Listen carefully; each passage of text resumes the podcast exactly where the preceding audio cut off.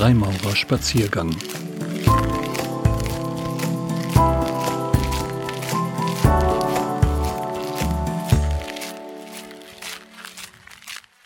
Spiritualität, Esoterik, Religion. Wo steht die humanistische Freimaurerei?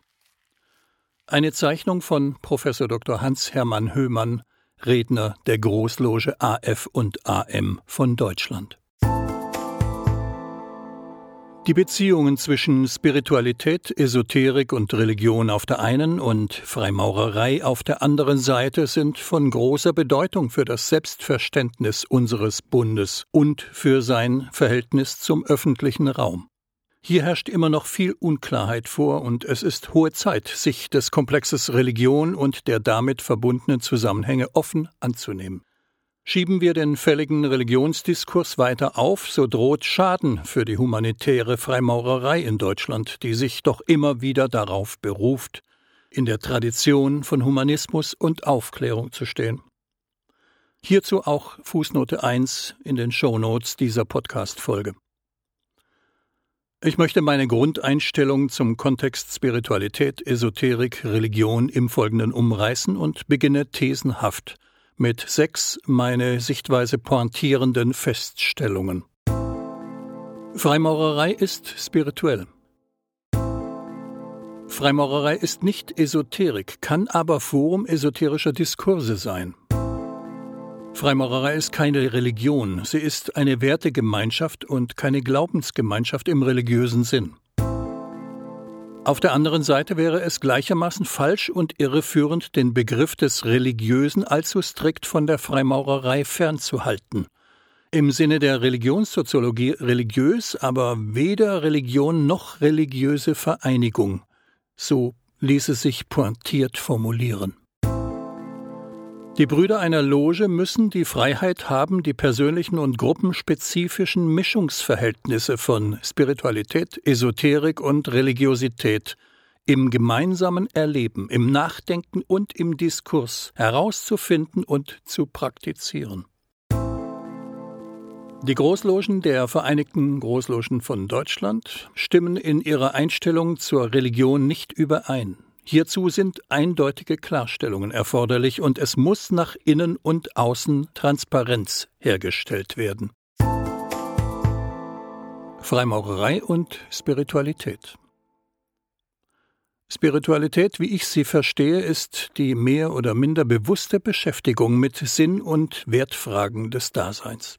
Spiritualität umfasst die besondere Lebenseinstellung eines Menschen, der sich auf die Suche begibt nach Lebenssinn und Orientierung. Innerhalb einer sich humanistisch verstehenden Freimaurerei ist die vom Ritual vermittelte Spiritualität ein komplementärer Faktor zu Freundschaft und ethischer Orientierung. Zur Spiritualität des Freimaurers gehört vor allem die Motivation, sich mit Sinn- und Wertfragen des Daseins, der Welt und der Menschen und besonders der eigenen Existenz und seiner Selbstverwirklichung im Leben zu beschäftigen. In den Shownotes hierzu Fußnote 2.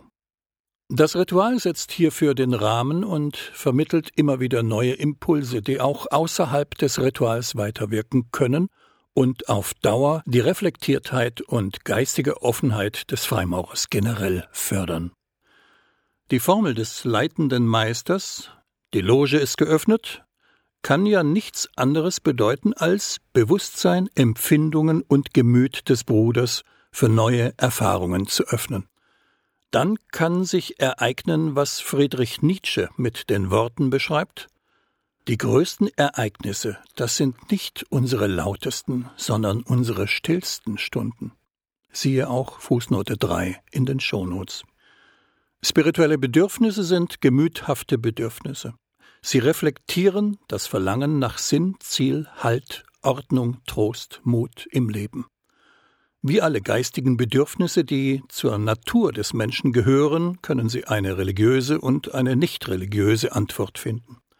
Jedenfalls ist es sachlich falsch und intellektuell unredlich bereits, diese Bedürfnisse selbst religiös zu vereinnahmen und mit Hilfe eines weit gefassten funktionalistischen Religionsbegriffs jeden Sinnsucher zum Gottsucher zu mystifizieren.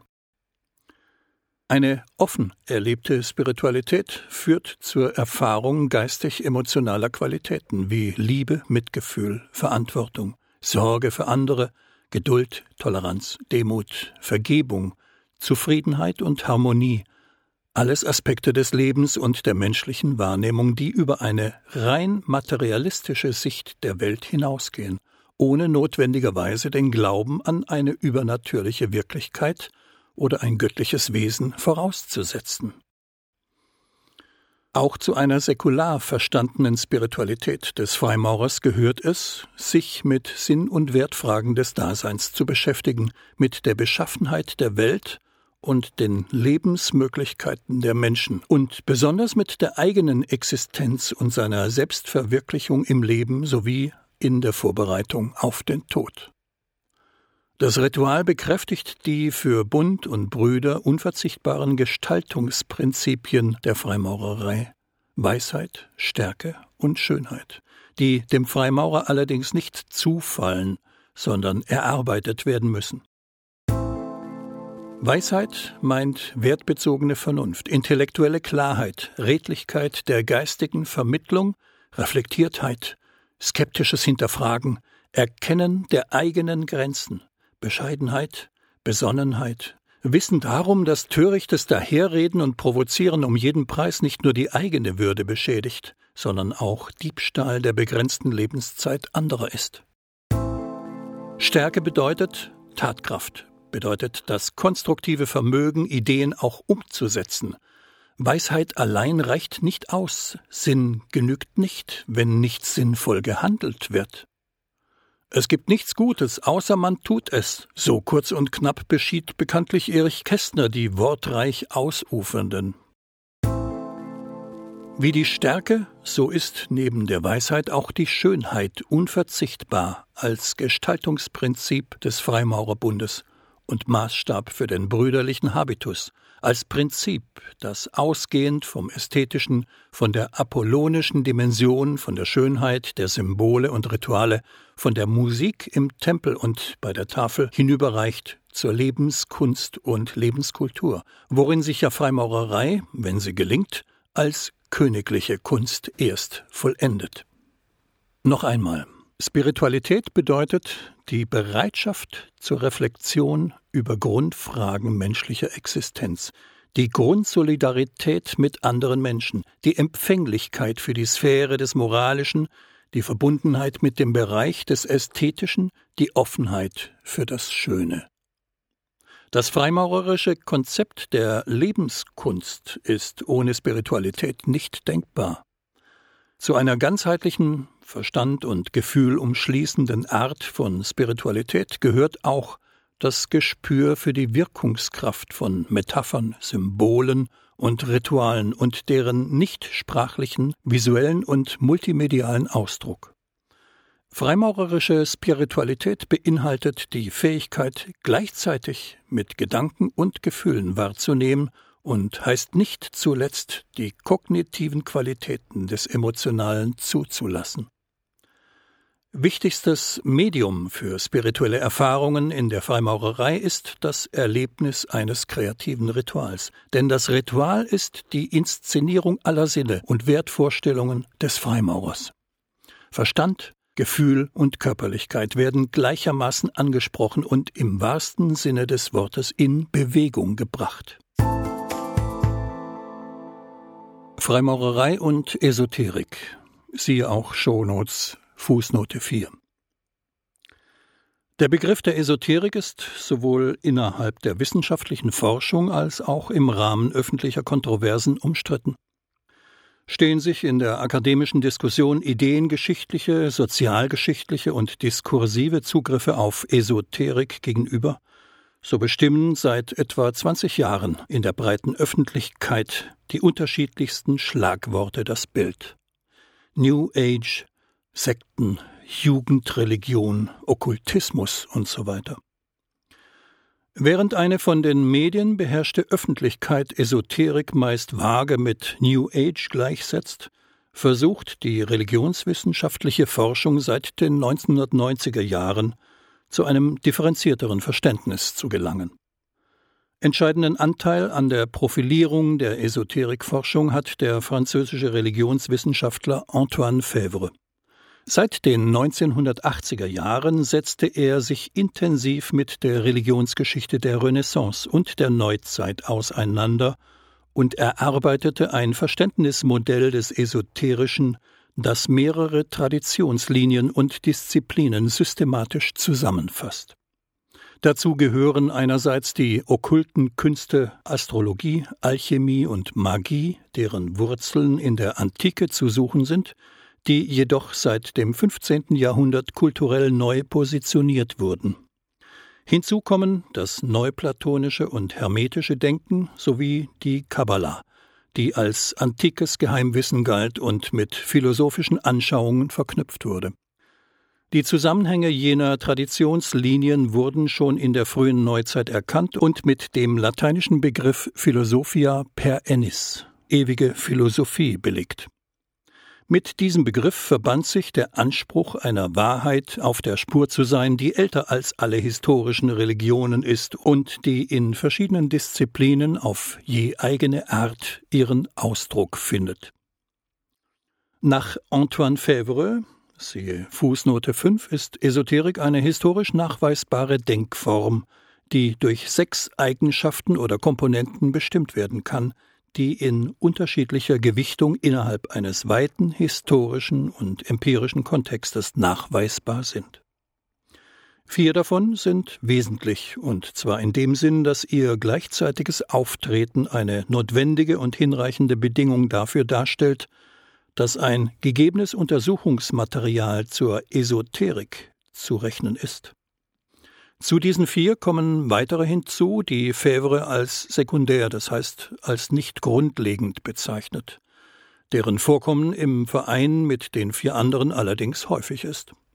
Die vier grundlegenden Komponenten von Esoterik sind die folgenden. Erstens die Entsprechungen. Esoterik geht davon aus, dass zwischen allen Teilen des sichtbaren und unsichtbaren Universums symbolische und reale Entsprechungen bestehen. Die Natur, sogar das Universum, ist der Schauplatz wechselseitiger Abspiegelungen. Zweitens. Die lebende Natur.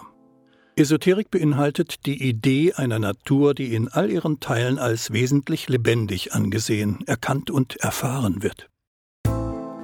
Drittens das Prinzip von Imagination und Vermittlung. Es ist die Imagination oder Einbildungskraft, die es ermöglicht, Mittler, also Symbole und Bilder, zum Zweck der Erkenntnis zu verwenden, die Hieroglyphen der Natur zu entschlüsseln, die Idee der Entsprechungen in konkrete Praxis umzusetzen und die zwischen der göttlichen Welt und der Natur vermittelnden Wesenheiten zu entdecken, zu schauen und zu erkennen. Viertens. Die Erfahrung der Transmutation. Das Wort Transmutation entstammt der alchemistischen Literatur. Ohne diesen vierten Bestandteil würden alle drei zuvor genannten kaum über die Grenzen einer spekulativen Spiritualität hinausgehen. Voll wirksam werden sie erst durch Transmutation, durch eine zweite Geburt, durch eine hierdurch erleuchtete Erkenntnis. In Fevres Sicht gesellen sich nun diesen vier grundlegenden Komponenten zwei weitere hinzu, die nicht unabdingbare Bestandteile seiner Esoterik-Definition sind, aber häufig im Verein mit den vier anderen Elementen auftreten und, so ergänze ich, eine besondere Bedeutung für manche Formen der Hochgrad-Freimaurerei gewonnen haben.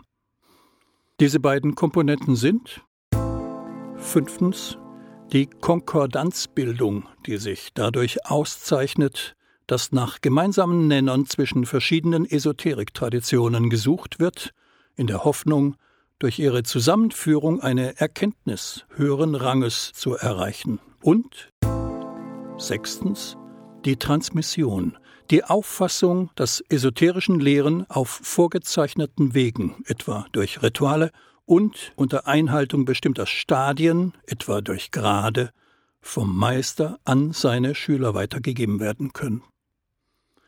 Nach Koku von Stuckrad handelt es sich bei der Esoterik nicht um eine eigenständige Tradition oder Strömung europäischer Geschichte, sondern um ein analytisches Konstrukt moderner Forschung. Und so ließe sich im Grunde auch keine Geschichte der Esoterik schreiben. Siehe Fußnote Nummer 6. Dennoch bestehe in der Wissenschaft weitgehend Einigkeit darüber, dass die folgenden Themenfelder und religiösen Kontexte für die Esoterik als zentral zu bezeichnen sind. Erstens Wissensansprüche, die auf Gnosis, griechisch Wissen, im Sinne absoluter Erkenntnis abheben, insbesondere die Rezeption antiker Gnosis in Neuzeit und Moderne sowie der Bezug auf Hermes Trismegistos, Hermetismus. Zweitens die sogenannten okkulten Wissenschaften, insbesondere Astrologie und Alchemie. Drittens mystische Traditionen in Judentum, Christentum und Islam, insbesondere Kabbalah und Sufismus sowie deren Rezeption in der christlichen Kabbalah. Viertens der Neuplatonismus der Renaissance, der mit den Ideen einer Theologia Prisca, einer Urtheologie und einer Philosophia per ennis, einer ewigen Philosophie, verbunden wurde. Die Theologia Prisca geht davon aus, dass es ein gemeinsames Urwissen von der Wahrheit Gottes gibt, dessen Träger der Ägypter Hermes Trismegistos, der Perser Zoroaster, die Hebräer Mose und andere waren. Fünftens. Die christliche Theosophie, die von der Bedeutung individueller göttlichen Eingebungen im Rahmen eines inneren geistigen Schauens ausgeht. Sechstens die initiatischen Gemeinschaften wie die Rosenkreuzer und die Freimaurer, hier insbesondere die Hochgrad-Freimaurer des amerikanischen schottischen Ritus. Siebtens. Die Bewegungen im Umfeld der Theosophischen Gesellschaft, die 1875 von Helena Blavatsky und anderen in New York gegründet wurde und die beträchtlichen Einfluss auf nachfolgende esoterische Bewegungen genommen hat. Achtens Teile der als New Age bezeichneten religiösen Bewegung nach 1960. Die vorstehend aufgezeigten Darlegungen Antoine Fèvres und Cocu von Stuckrats lassen nun vor allem in historischer Perspektive zweifellos Beziehungen zwischen Freimaurerei, vor allem ihren Hochgradsystem und Erscheinungsformen der Esoterik erkennen. Allerdings ergeben sich aus meiner Sicht dabei auf drei für die Freimaurerei wichtigen Bedeutungsfeldern beträchtliche Spannungen, die nicht folgenlos bleiben können und die mit den gleich zu erörternden Stichwörtern freimaurerische Inhalte und Organisationsformen Verhältnis Esoterik-Christentum sowie Einschätzung der Freimaurerei in der Gesellschaft umrissen werden können. Zunächst machen es die Ideen und Strukturen einer von der Tradition von Humanismus und Aufklärung stehenden humanistischen Freimaurerei unmöglich, sich auf eindeutige Weise als esoterisch zu verstehen oder gar den Versuch zu unternehmen, in ihre Ritualstruktur die ganze Fülle oft sehr heterogener Esoterik-Elemente aufzunehmen. Dies würde ganz einfach ihren humanistisch-aufklärerischen Kern beschädigen und zu einem dem Ansehen der Freimaurerei abträglichen Durcheinander der Formen und Ideen führen. Dazu kommt, dass eine esoterische Freimaurerei auch in organisatorischer Hinsicht zu sehr bedenklichen Konsequenzen führen kann. Nur ein Beispiel dafür. Manly Palmer Hall, Mitglied des 33. Grades des AASR in den USA, fasst die freimaurerische Sendung, wie er sie versteht, in seinem Buch The Lost Keys of Freemasonry folgendermaßen zusammen. Siehe auch Fußnote 7. The Masonic Order is not a social organization, but truly is composed of those who have banded themselves together to learn and to apply the principles of mysticism and the Occult Rites. Und an anderer Stelle? Es gibt Tausende von Maurern, die nur dem Namen nach Brüder sind, denn ihre Unfähigkeit, die Ideen ihrer Kunst zu verstehen, macht sie sprachlos gegenüber den Lehren und Zwecken der Freimaurerei. Eine wahrhafte Maurerei erst gewährt den Schlüssel zum Tempel, und ohne diesen Schlüssel kann keines seiner Tore geöffnet werden. Erst wenn dies besser verstanden und gelebt wird, wird die Freimaurerei erwachen und das so lange vorenthaltene Wort aussprechen. Die spekulative Zunft wird operativ werden und das alte, lange verborgene Wissen wird aus den Ruinen des Tempels auferstehen, als die größte spirituelle Wahrheit, die jeden Menschen enthüllt wurde. Hierzu auch Fußnote 8 in den Shownotes. Dies ist, gelinde gesagt, eine bedenkliche Ideologie, die außerhalb des Bundes zu Recht großes Misstrauen erregt und nur allzu leicht den Eindruck erweckt, es handle sich bei der Freimaurerei um eine esoterische Sekte. Ein solches Verständnis unseres Bundes wäre für mich als einem durchaus spirituellen, aber doch eindeutig aufklärerisch ethisch orientierten Freimaurer nicht akzeptabel. Und ganz allgemein und deutlich gesagt, alle analytischen Überlegungen und alle empirischen Beobachtungen der gesellschaftlichen Realität machen deutlich, ja überdeutlich, dass nur eine eindeutig auf Humanismus und Aufklärung gestützte Freimaurerei auf Dauer überlebensfähig ist. Nicht nur zwischen Esoterik und Freimaurerei, sondern auch zwischen Esoterik und Christentum bestehen gravierende Spannungen, die sich immer wieder im Verhältnis der Kirchen zur Freimaurerei niederschlagen. Monika Neugebauer-Wölk emeritierte Professorin für die Geschichte der frühen Neuzeit an der Martin-Luther-Universität Halle-Wittenberg, hat den Hintergrund dieser Spannungen deutlich gemacht. Stellt man die Frage nach den strukturellen Unterschieden Anmerkung zwischen Esoterik und Christentum, so bietet der elitäre Charakter esoterischer Glaubensgewissheit einen guten Ausgangspunkt, um die Relevanz der Unterschiede zum Christentum deutlich zu machen. Die religiöse Grundkonzeption des Christentums besitzt im Gegensatz zur Esoterik kein hierarchisch geordnetes Menschenbild, dessen Strukturen sich vom Zugang zum heiligen Wissen ableiten. Prinzipiell ist die Offenbarung für alle Menschen dieselbe und ist auch allen zugänglich. Es gibt keine höhere Offenbarung, die dem Nichtwissenden verschlossen wäre. Es gibt keine privilegierte Heilsweisheit. Wunder das heißt Überschreitungen der regulären Funktionsweisen der Natur, sind im Christentum nur auf der Basis göttlichen Wirkens möglich. Das heißt, Wunder tut Gott, nicht der Magus. Ja, man kann darüber hinausgehen und formulieren, dass der Begriff des Wunders überhaupt nur im religiösen Horizont des Christentums Sinn macht. Esoterisch dagegen nicht. Es hat nichts Wunderbares, also Irreguläres, wenn der Weise Blei in Gold verwandelt, Kontakt zu Engeln oder Toten aufnimmt, wenn er die Zukunft kennt, sondern es ist das erwartbare Resultat höheren Wissens und höherer Kompetenz und entspricht den Funktionszusammenhängen von Makro- und Mikrokosmos. Es ist das Wissen um die verborgenen Qualitäten aller Dinge, das Gestaltungsmacht verleiht, und dieses Wissen ist das Wissen Adams vor dem Sündenfall. Der Christ kann den Folgen der Erbsünde nur durch die Gnade Gottes und das Heilswerk seines Sohnes entgehen. Der Esoteriker ist immer auf dem Weg, dieses Ziel durch Erkenntnis zu erreichen. Zitiert auf zeitenblick.de, siehe Fußnote 9. Will man den skizzierten Spannungen zwischen Esoterik, Christentum und Freimaurerei endgültig und ein für allemal entgehen, so hilft wiederum nur die humanistisch aufklärerische Form und Praxis der Freimaurerei, in der Freimaurerei ganz eindeutig Wertegemeinschaft und nicht Glaubensgemeinschaft oder esoterische Sekte ist.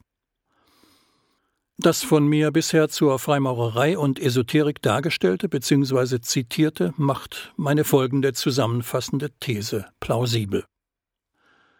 Die Freimaurerei bietet zwar Platz für esoterische Diskurse, doch eine explizit esoterische Freimaurerei wäre höchst bedenklich, und zwar erstens wegen der Konsequenzen für die konzeptionellen, rituellen und organisatorischen Strukturen der Freimaurerei und zweitens wegen unnötiger Konflikte mit Religion und Kirche. Freimaurerei und Religion Wie eingangs festgestellt, bedarf das Verhältnis zur Religion aus der Sicht einer sich humanistisch verstehenden Freimaurerei dringend der Klärung. Als Teilnehmer am gegenwärtigen Religionsdiskurs in der deutschen Freimaurerei möchte ich, zwecks weiterer Diskussion, meine Sicht der Beziehungen zwischen Freimaurerei und Religion in sechs Thesen folgendermaßen umreißen. Fußnote Nummer 10. Erstens. Freimaurerei ist eine ethisch orientierte Vereinigung und keine Religion, und sie will auch keinen Ersatz für eine Religion bieten, denn sie vermittelt kein Glaubenssystem und kennt weder sakramentale Heilsmittel noch Theologie und Dogma. Auf der Internetseite der Vereinigten Großloge von England heißt es dazu auch durchaus zustimmungsfähig Freemasonry does not seek to replace a Mason's religion or provide a substitute for it. It deals in a man's relationship with his fellow man, not in a man's relationship with his God. Dass die Freimaurerei für manchen Bruder den Charakter einer Ersatzreligion angenommen hat, bedeutet nicht, dass eine solche Funktion von ihr angestrebt würde. Zweitens. Die Freimaurer haben und brauchen auch keinen gemeinsamen Gottesbegriff. Die symbolische Präsenz eines großen Baumeisters aller Welten in ihren Ritualen darf nicht mit den verschiedenen Gottesverständnissen der Religionen verwechselt oder gar gleichgesetzt werden. Drittens. Das Symbol des großen Baumeisters stellt vielmehr das umfassende Symbol für den Sinn der freimaurerischen Arbeit dar und ist als solches vom Freimaurer zu respektieren.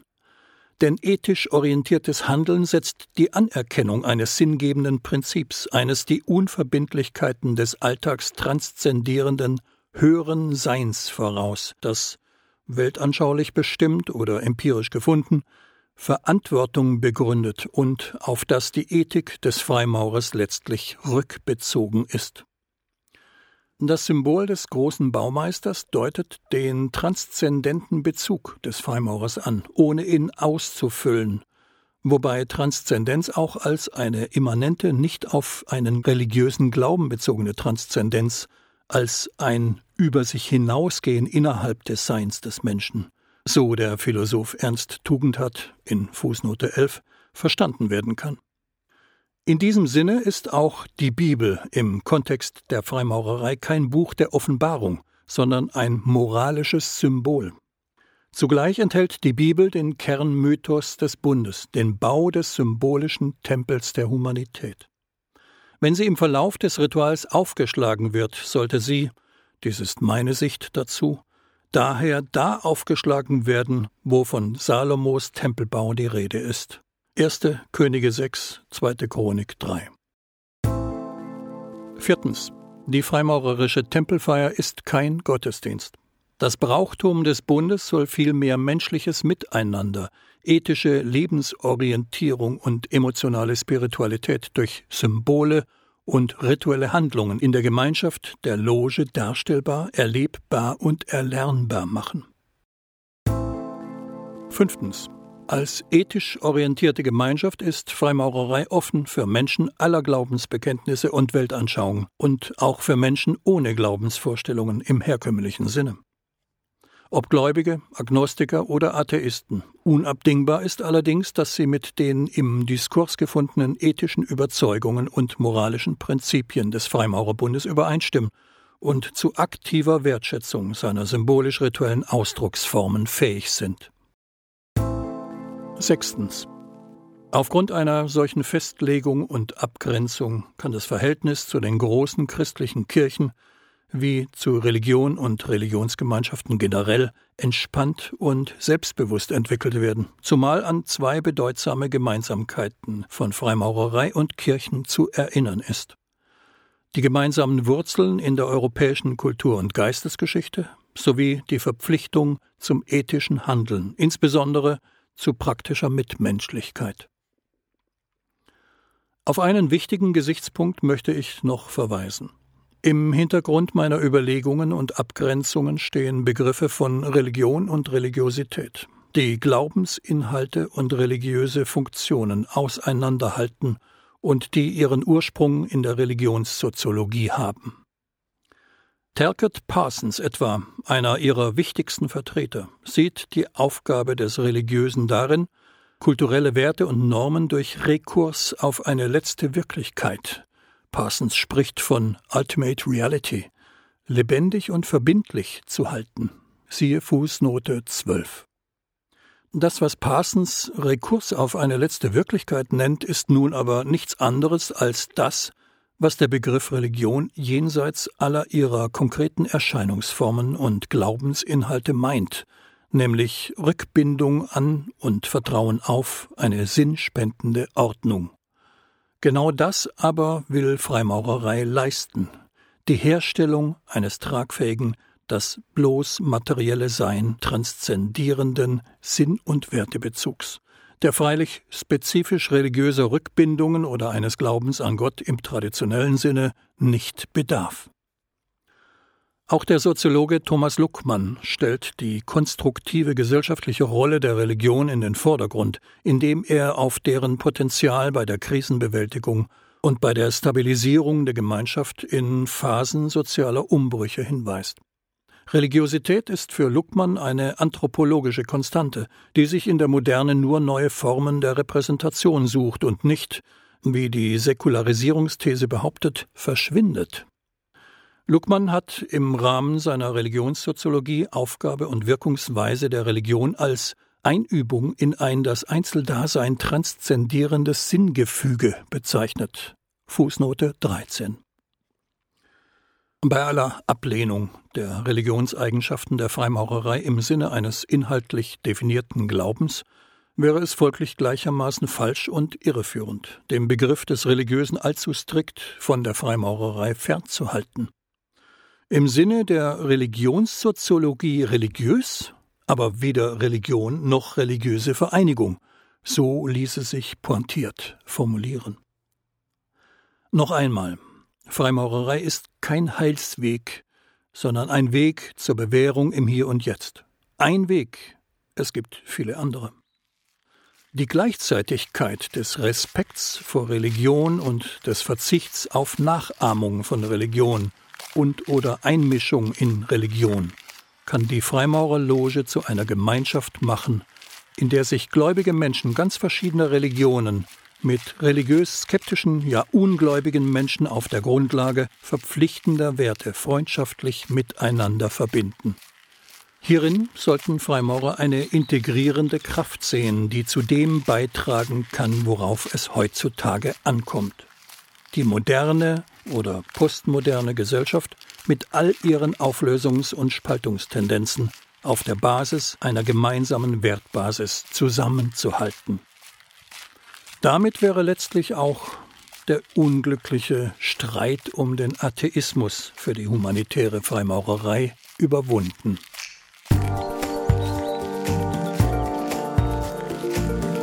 Ein Spaziergang mit Professor Dr. Hans-Hermann Höhmann.